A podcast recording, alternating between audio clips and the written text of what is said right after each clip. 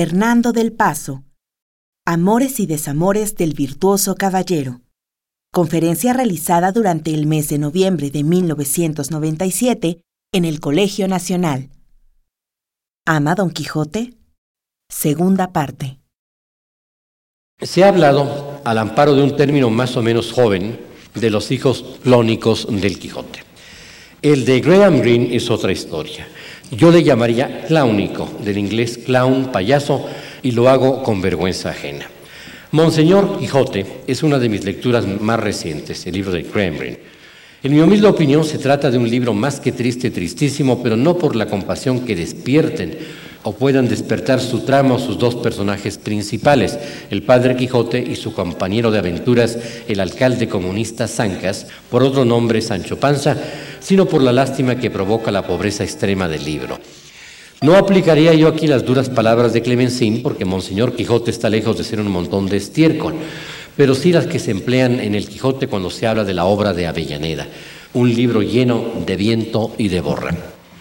En pocas palabras, Green no hace honor a la larga y brillante historia del cervantismo inglés, al que antes me refería, que ha contado con intelectuales y escritores de la categoría de John Ruskin, Tobias Smollett, Lockhart, William Hazlitt, Charles Lamb, George Meredith, el ya mencionado Henry Fielding, Charles Swinburne o Alexander Duffel, sin que olvidemos a su admirado biógrafo Fitzmaurice Kelly, y que comenzó dicho cervantismo para gloria de la crítica británica con el prólogo y las profusas notas de la edición que hizo en Inglaterra en 1781 el supradicho reverendo John Ball.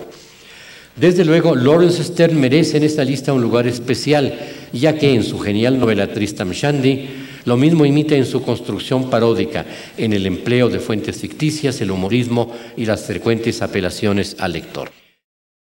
No es mi intención contar el argumento del libro de Green, pero sí creo necesario señalar que el padre Quijote es un ser de un alma que resplandece por lo ingenua, tanto que no se da cuenta que durante uno de los viajes que hace en compañía del exalcalde comunista del mismo pueblo se alojan en un burdel.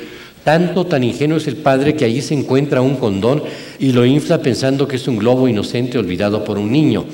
Es también un sacerdote borrachín y despistado, pero no tanto como su autor, me refiero a lo segundo, a lo despistado, quien al parecer entendió muy poco del Quijote y nada de España. Habitante de un pequeño pueblo, el padre Quijote parece no haber visto nunca aparearse a las cabras o a los perros, ya que el alcalde lo lleva a ver una película semi-pornográfica para aquel entonces y no entiende tanto movimiento velado de las piernas y tanto quejido. Y no terminan aquí los detalles grotescos, puesto que en Valladolid confiesa el padre Quijote a un agente de pompas fúnebres, usando como confesionario la caseta del baño de una tasca y como asiento del confesionario el excusado. Hay bondad en ambos personajes y sin duda serenidad, pero están a una enorme distancia uno de parecerse a Don Quijote y el otro de asemejarse a Sancho. Creo que bastará un solo ejemplo. El alcalde Sancas, en uno de los diálogos que mantiene con el padre Quijote, en los que defiende al marxismo, se muestra como es natural partidario de la propiedad común.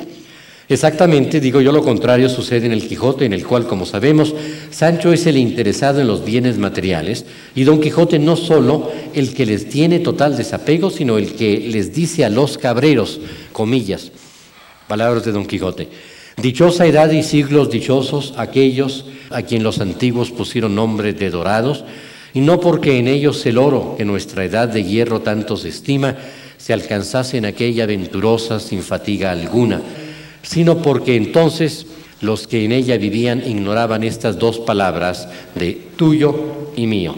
Eran en aquella edad todas las cosas comunes. Aquí acaba la cita. Pero no siempre hay serenidad ni bondad en Graham Greene, quien después de 40 años de haber publicado El Poder y la Gloria, novela en la que se ensañó con los defectos de nuestro México, desborda de nuevo su rencor y su resentimiento contra los mexicanos. Solo que esta vez los mexicanos, entre comillas, son gallegos que después de muchos años de vivir en México regresan a Galicia, cargados no solo de plata, sino también de los malos, pésimos hábitos y vicios que se les contagiaron en México. En un momento dado el padre Quijote le ruega a su señor, Oh Dios mío, hazme humano, hazme sentir la tentación, sálvame de mi indiferencia. Esta frase es lo mejor del libro. Lo demás es patético y le hace muy flaco servicio a Don Quijote, en lo que a su proceso de canonización se refiere. Y no os digo más, como diría Don Quijote. Entre comillas, el amor no se ordena y no puede ser, por consiguiente, un deber. El amor no se ordena porque es el amor quien manda. Nos dice André Comte Sponville, quien poco después añade, máxima del deber es actúa como si amaras. Yo me pregunto, ¿ama por deber Don Quijote? ¿Considera que amar es su obligación en tanto que caballero andante? Y en todo caso, ¿a quién ama Don Quijote? ¿A Dulcinea? ¿A toda la humanidad? ¿A Dulcinea y a la humanidad por igual? ¿O es que solamente actúa como si amara? Comte Sponville nos habla de tres clases de amores, eros, filia y agape. A eros lo acompaña la carencia, a filia la alegría, a agape la caridad.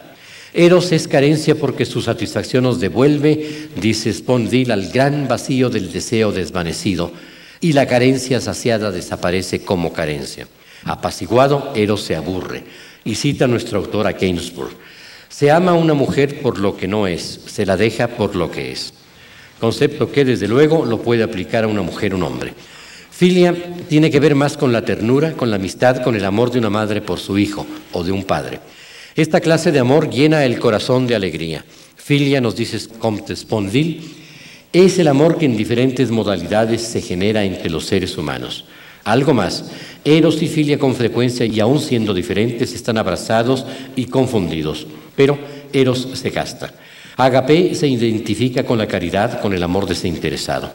En el libro de Comte Sponville no están muy claras las diferencias que puedan existir entre filia y agape. Tal vez pienso porque, aunque uno acepte esta división como correspondiente a una realidad, tampoco en esa o en esta realidad esas diferencias serían transparentes. Agape se entendería como el amor a todos los demás, a los enemigos, a los que no son indiferentes. Por eso agape es más bien caridad o filantropía, tal como llamaban los griegos, nos recuerda el autor, a una inclinación natural a amar a los hombres, una manera de ser que conduce a ser benefactor y benevolente para con ellos. ¿Dónde encaja aquí Don Quijote? ¿En qué clase de amor de estas tres o en cuál otra si otras hay? En Eros no, por supuesto. La libido del caballero es casi inexistente y nada sabemos de la vida erótica de Alonso Quijano. Estuvo un tiempo enamorado, como nos cuenta el autor del Quijote al principio del libro, de una moza labradora de muy buen parecer, Aldonza Lorenzo. Pero qué tan platónico no sería ese enamoramiento que, según se entiende, dice Cervantes, ella jamás lo supo ni se dio cata de ello. Por lo demás, ignoramos si el hidalgo tuvo relaciones sexuales, así fuera una sola vez con una mujer, o si había deseado a una o varias o a ninguna.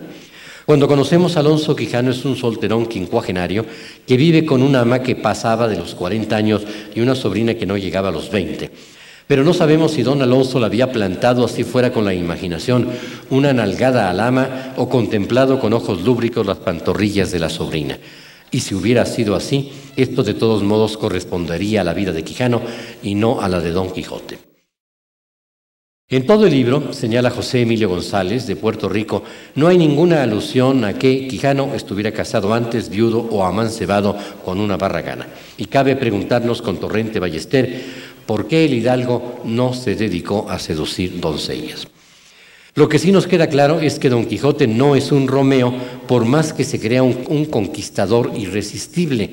En ese sentido fue uno de los primeros Don Juanes de la literatura, si bien un Don Juan enajenado, Don Juan solo en su imaginación, que no pudo distinguir la verdad de la mentira, sino cómo pudo no darse cuenta de la burla implícita en el romance que le canta Altisidora cuando ésta le dice, oh quien se viera en tus brazos, o si no junto a tu cama, rascándote la cabeza y matándote la caspa. Por más que se piense, decíamos, un galán capaz de rendir los corazones de cuanta viuda, princesa o dueña se le atraviesen en el camino. Y desde luego también de todas las doncellas. Y no, no son estas las doncellas que, como dice su autor en el capítulo 9 de la primera parte, comillas, andaban con sus azotes y palafrenes y con toda su virginidad a cuestas. No, es el caballero el que a lo largo de todo el libro lleva en sus espaldas su virginidad como una carga invisible, como una cruz. Es él quien la pasea por el mundo abrumado por su oneroso e intangible peso. Vale la pena recordar que solo en dos ocasiones nuestro caballero sufre un tanto de esa tentación por la que imploraba Monseñor Quijote. La primera cuando Maritornes en camisa y descalza entra a oscuras en el aposento donde dormían Don Quijote, Sancho y un arriero en busca de éste. Don Quijote oye a Maritornes, se sienta en la cama y abre los brazos para recibir a su hermosa doncella. La hace después de una muñeca, la jala hacia él y le tienta la camisa que, aunque era de arpillera, a él le pareció ser de finísimo y delicado sendal. Luego le acarició las manos y los cabellos, que, aunque tiraban a crines, los marcó por hebras de lucidísimo oro de Arabia. Y, debido a la cercanía de la asturiana, le llegó su aliento que le pareció un perfume antes que una hedora ensalada, fiambre y trasnochada. Enseguida le dice a Maritornes que su voluntad no puede satisfacer la de ella por la prometida fe que le tiene dada la sin par Dulcinea del Toboso. Sin embargo, aunque Maritornes pugna por zafarse, él no la deja irse hasta que Cervantes decide que la asturiana se libre por medio de una terrible puñada que le asesta al enamorado caballero en las quijadas. Tampoco tendríamos novela con un caballero al cual se le hubiera entregado una mujer en carne y hueso. Y lo único que pienso habría quizás que lamentar de este episodio que aparece en el capítulo 16 de la primera parte, es que Cervantes nos dice que en la oscuridad Don Quijote se imagina a Maritornes como una mujer hermosa y para ello emplea la siguiente frase, él la pintó en la imaginación. Expresión que, pienso yo, debió dejar solo para Dulcinea y nada más que para Dulcinea. Todo esto ha sido contado muchas veces. Pasarán muchísimas páginas antes de que nuestro autor vuelva a pintarnos a un héroe tentado por Eros. Esto ocurre en el capítulo 68 de la segunda parte. La dueña Rodríguez visita a don Quijote en la noche para pedirle que vengue el agravio que le hizo a su hija el hijo de un rico labrador. Pero como recordarán sin duda los lectores, don Quijote se limita a besarle la mano a la dueña y el episodio no pasa de ser una especie de danza de los camisones. Si bien don Quijote duda por unos segundos de sí mismo, comillas, ¿Quién sabe si el diablo, que es sutil y mañoso, querrá engañarme ahora con una dueña, lo que no ha podido con emperatrices, reinas, duquesas, marquesas ni condesas? Se cierran las comillas. Emperatrices, reinas, duquesas, marquesas y condesas, a las que jamás, desde luego, ha conocido el caballero y mucho menos enfrentado. Lo más irónico de esta situación es que, como también recordarán los lectores, la dueña Rodríguez es el único personaje de todo el libro que cree que Don Quijote es, en verdad de verdad, un caballero andante. Tal es así que cuando se dirige a él emplea la clase de arcaísmos que al caballero le han escaseado en la segunda parte de su historia. Dice la dueña Rodríguez, Días ha, valeroso caballero, que os tengo dada cuenta de la sinrazón y la alevosía que un mal labrador tiene fecha a mi muy querida llamada fija. De cualquier manera, y al parecer como castigo esa mínima tentación, Don Quijote tiene que habérselas a continuación con las fantasmas pellizcadoras, cuyos pellizcos por su intensidad y por su fuerza, su número, están muy lejos del erotismo. Por supuesto, nada nos hace pensar que el caballero sea masoquista, ¿o sí? El hecho de que el caballero huya del amor carnal como del fuego no quiere decir que el Quijote como libro esté exento de erotismo. Por ejemplo, a propósito de la historia de Cardenio, Casalduero nos dice que es con don Fernando que se introduce el tema de la lascivia en el libro, situado en un alto plano social. El amor lascivo, agrega el autor de sentido y forma del Quijote, es un deseo natural, por tanto bajo, animales, gente plebeya pero no se puede prescindir de él como si no existiera, que es lo que hace la novela pastoril. Hasta aquí las comillas. En su obra Cervantes no solo no ignora la lascivia, al contrario, el erotismo la impregna. O quizás deberíamos decir que son el lector sensible y el crítico avisado los que descubren ese erotismo y con el erotismo el amplio fresco de las pasiones y los problemas que de él nacen, como pueden ser el masoquismo, la homosexualidad y la locura, entre otros. Pasemos ahora a Filia. Como antes señalábamos, Don Quijote, que nace en el primer capítulo, no tuvo padre ni madre, no tuvo hijos. Suponemos que Alonso Quijano tuvo sí padres que conoció y que aprendió a amar, tal vez. Pero de todos modos, él no es, no fue nunca Don Quijote. Don Quijote en ese sentido no amó a nadie, no amó al lama, no amó a su sobrina. Incluso tiene con esta Antonia Quijana un gesto que revela el gran rencor que le guarda, puesto que al morir el caballero le prohíbe casarse con un hombre que sepa de libros de caballerías, so pena de perder su herencia, que es nada menos que toda su hacienda. En otras palabras, parecería que le está diciendo, tú odiaste lo que más quise en la vida, no te atrevas ahora a tocarlo, a acercarte a lo que fue mi grande amor, aunque ahora lo abomino. Se me arguirá que esto no lo dijo Don Quijote, sino Alonso Quijano, el que reniega de Amadís de Gaula y de toda la infinita caterva de su linaje. Y sí, está claro. O mejor dicho, no está ni estará nunca claro a quién de los dos, si a Don Quijote o a Quijano, pertenecen las últimas palabras del caballero. Es decir, si a Quijano el cuerdo, que con esta retractación cae, como bien lo señala Nabokov, en una rendición abrupta, una miserable apostasía, dice Nabokov, o a Don Quijote el loco que finge haber recobrado la razón como último acto de bondad hacia sus parientes y conocidos. ¿Y por qué se le ocurriría hacer tal cosa? ¿Para darles un último consuelo o simplemente para que ya no lo molesten y lo dejen morir en paz, puesto que todos ellos, el cura, el barbero, el ama, la sobrina, están convencidos de que el caballero se irá al cielo apenas exhale su último suspiro y que en todo caso es mejor irse al cielo cuerdo que irse al cielo loco?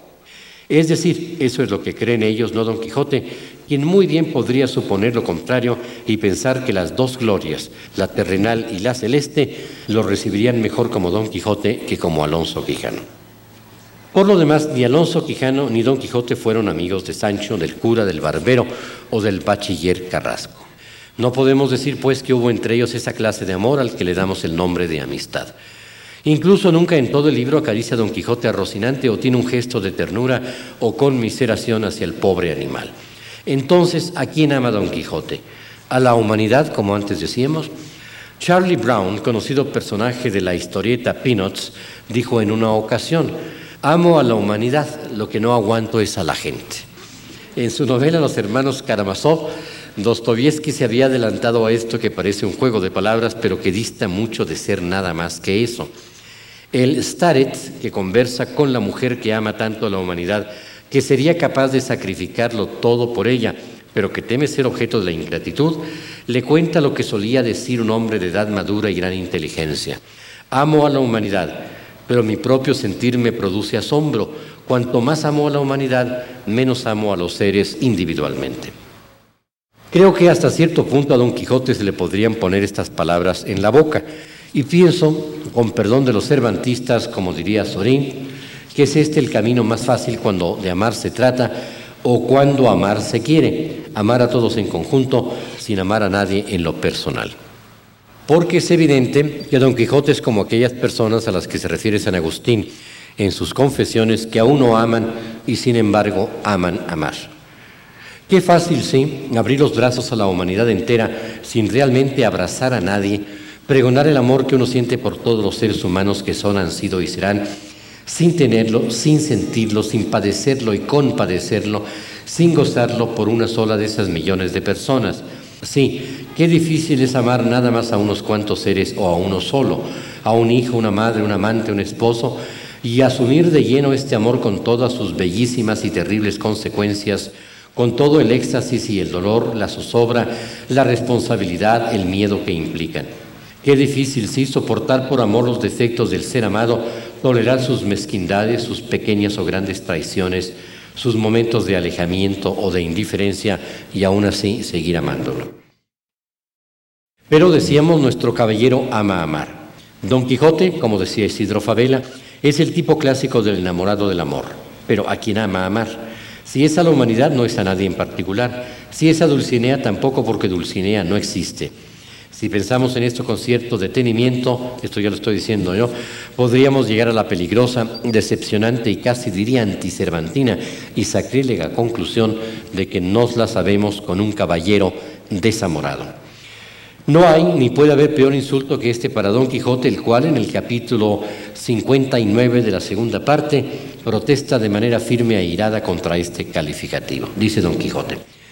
Quien quiera que dijera que Don Quijote de la Mancha ha olvidado ni puede olvidar a Dulcinea del Toboso, yo le haré entender con armas iguales que va muy lejos de la verdad, porque la sin par Dulcinea del Toboso ni puede ser olvidada ni en Don Quijote puede haber olvido. Su blasón es la firmeza y su profesión el guardarla con suavidad y sin hacerse fuerza alguna. Se cierran las comillas.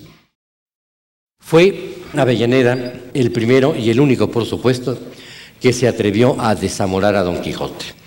Ocurre esto en el capítulo 2 del Quijote Apócrifo.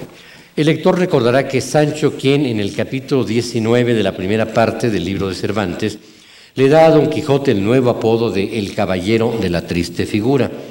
En Avellaneda, Don Quijote dice que no fue Sancho, sino la ausencia de su señora Dulcinea, de la que poco antes ha dicho que imita en fiereza y crueldad a la inhumana Medea.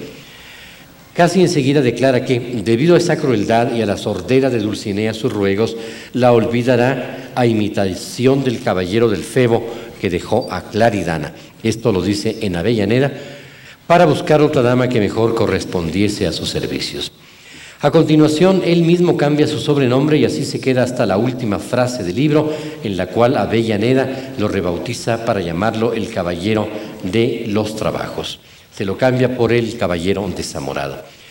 Mientras tanto, cerca de 30 veces aparece en el libro como el caballero desamorado, mote que él mismo hace pintar en su adarga, y así lo llama Sancho y lo llama todo el mundo, el gigante Bradimán de Tajayunque, su mensajero negro, alguaciles y alcaldes, criados, el príncipe Perianeo, la infanta Burlerina, el paje del Archipámpano y por supuesto Álvaro Tarfe. Lo que es más, camino de Zaragoza, en Ariza, el propio caballero elabora un cartel que fija en un poste de la plaza, en el cual se dice que cualquier caballero natural o andante que dijera que las mujeres merecían ser amadas de los caballeros, mentía. Nada tan contrario, por supuesto, no digamos a Don Quijote, sino a la esencia misma del caballero andante, del héroe de las novelas de caballería. Nada tan lejano de su espíritu y de su tradición. El cambio de nombre en sí no tiene importancia. El mismo Don Quijote auténtico lo hace unas dos veces. Una al aceptar el que le ofrece Sancho en bandeja de plata, el caballero de la triste figura. La segunda, cuando en el capítulo 17 de la segunda parte, él mismo se autobautiza como el caballero de los leones. Y al hacerlo así, se apoya en la más pura costumbre caballeresca. Dice Don Quijote, y en esto sigo la antigua usanza de los andantes caballeros que se mudaban los nombres cuando querían. Y así era, en efecto, tal como lo confirma Clemencine en la nota correspondiente, donde además de señalar que uno de los sobrenombres de Amadís fue precisamente el Caballero de los Leones, nos da un sinnúmero de ejemplos, entre ellos. El mismo Amadís se llamó también Caballero Bermejo y Caballero de la Verde España. Su hijo Esplandián, Caballero Negro y Caballero Serpentino. Don Policisne de Boecia, caballero del escudo y caballero de la extraña espada. Don Olivante de Laura, caballero de la luna y caballero del corazón partido. José Antonio Maraval, por su parte, no recuerda que el cambio de nombre era usual también en las más exigentes órdenes religiosas. No, no es por el cambio de nombre en el Quijote apócrifo que protesta en el personaje el autor auténtico, sino por el desenamoramiento que implica. Con esto entramos en el tema de Dulcinea. Acudí antes a Borges y creo que lo haré por la segunda vez y la última o quizás la penúltima para escudarme en el espíritu de su sabia afirmación, en el sentido de que la novedad de los hallazgos respecto al Quijote no debe interesar tanto como una nueva discusión a la luz de las opiniones también nuevas, frescas. Tantas cosas se han dicho, sí, sobre el Quijote, que temo que aquellos cervantistas que se animen a leer estas páginas serán ahuyentados por el gran número de lugares comunes que las llenan y que por otra parte un estudio de esta clase, con todo sus modestas intenciones, carecerá de las virtudes necesarias para atraer al lector común y corriente. Por principio de cuentas es necesario subrayar lo que todo el mundo sabe o debería saber, que todo caballero andante tenía que estar enamorado. Y así era, así fue como nos lo recuerda el mismo Clemencín. Amadís lo estaba de Oriana, hija del rey de Inglaterra, Lisuarte de Onoloria, princesa de Trapisonda, Belianís de Florisbella, Soldán de Babilonia, Esferamundi de Gracelinda, Palmerín de Inglaterra, de Polinarda, y como el propio Clemesín dice, basta y sobra de ejemplos. Y Don Quijote de Dulcinea, cuyo nombre, comparado con el de sus ilustres antecesoras, no resulta tan cursi como uno pensaría a primera vista. Este amor por una dama debía ser asumido por el caballero como una clara, rotunda, ineludible obligación. Manifestamos nuestro acuerdo con Comte Sponville en el sentido de que el amor no se ordena y que no puede ser por consiguiente un deber, ni siquiera del ser que amamos, y así lo deja muy claro la recia y bella pastora Marcela cuando dice, yo conozco con el natural entendimiento que Dios me ha dado que todo lo hermoso es amable, mas no alcanzo que, por razón de ser amado, esté obligado lo que es amado por hermoso a amar a quien le ama. Se cierran las comillas.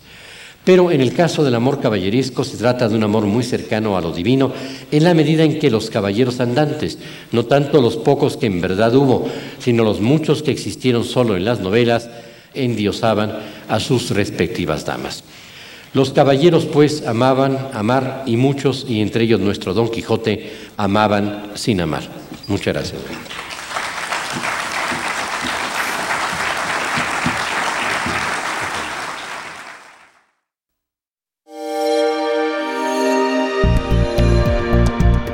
Descarga Cultura. Descarga Cultura. Punto UNAM.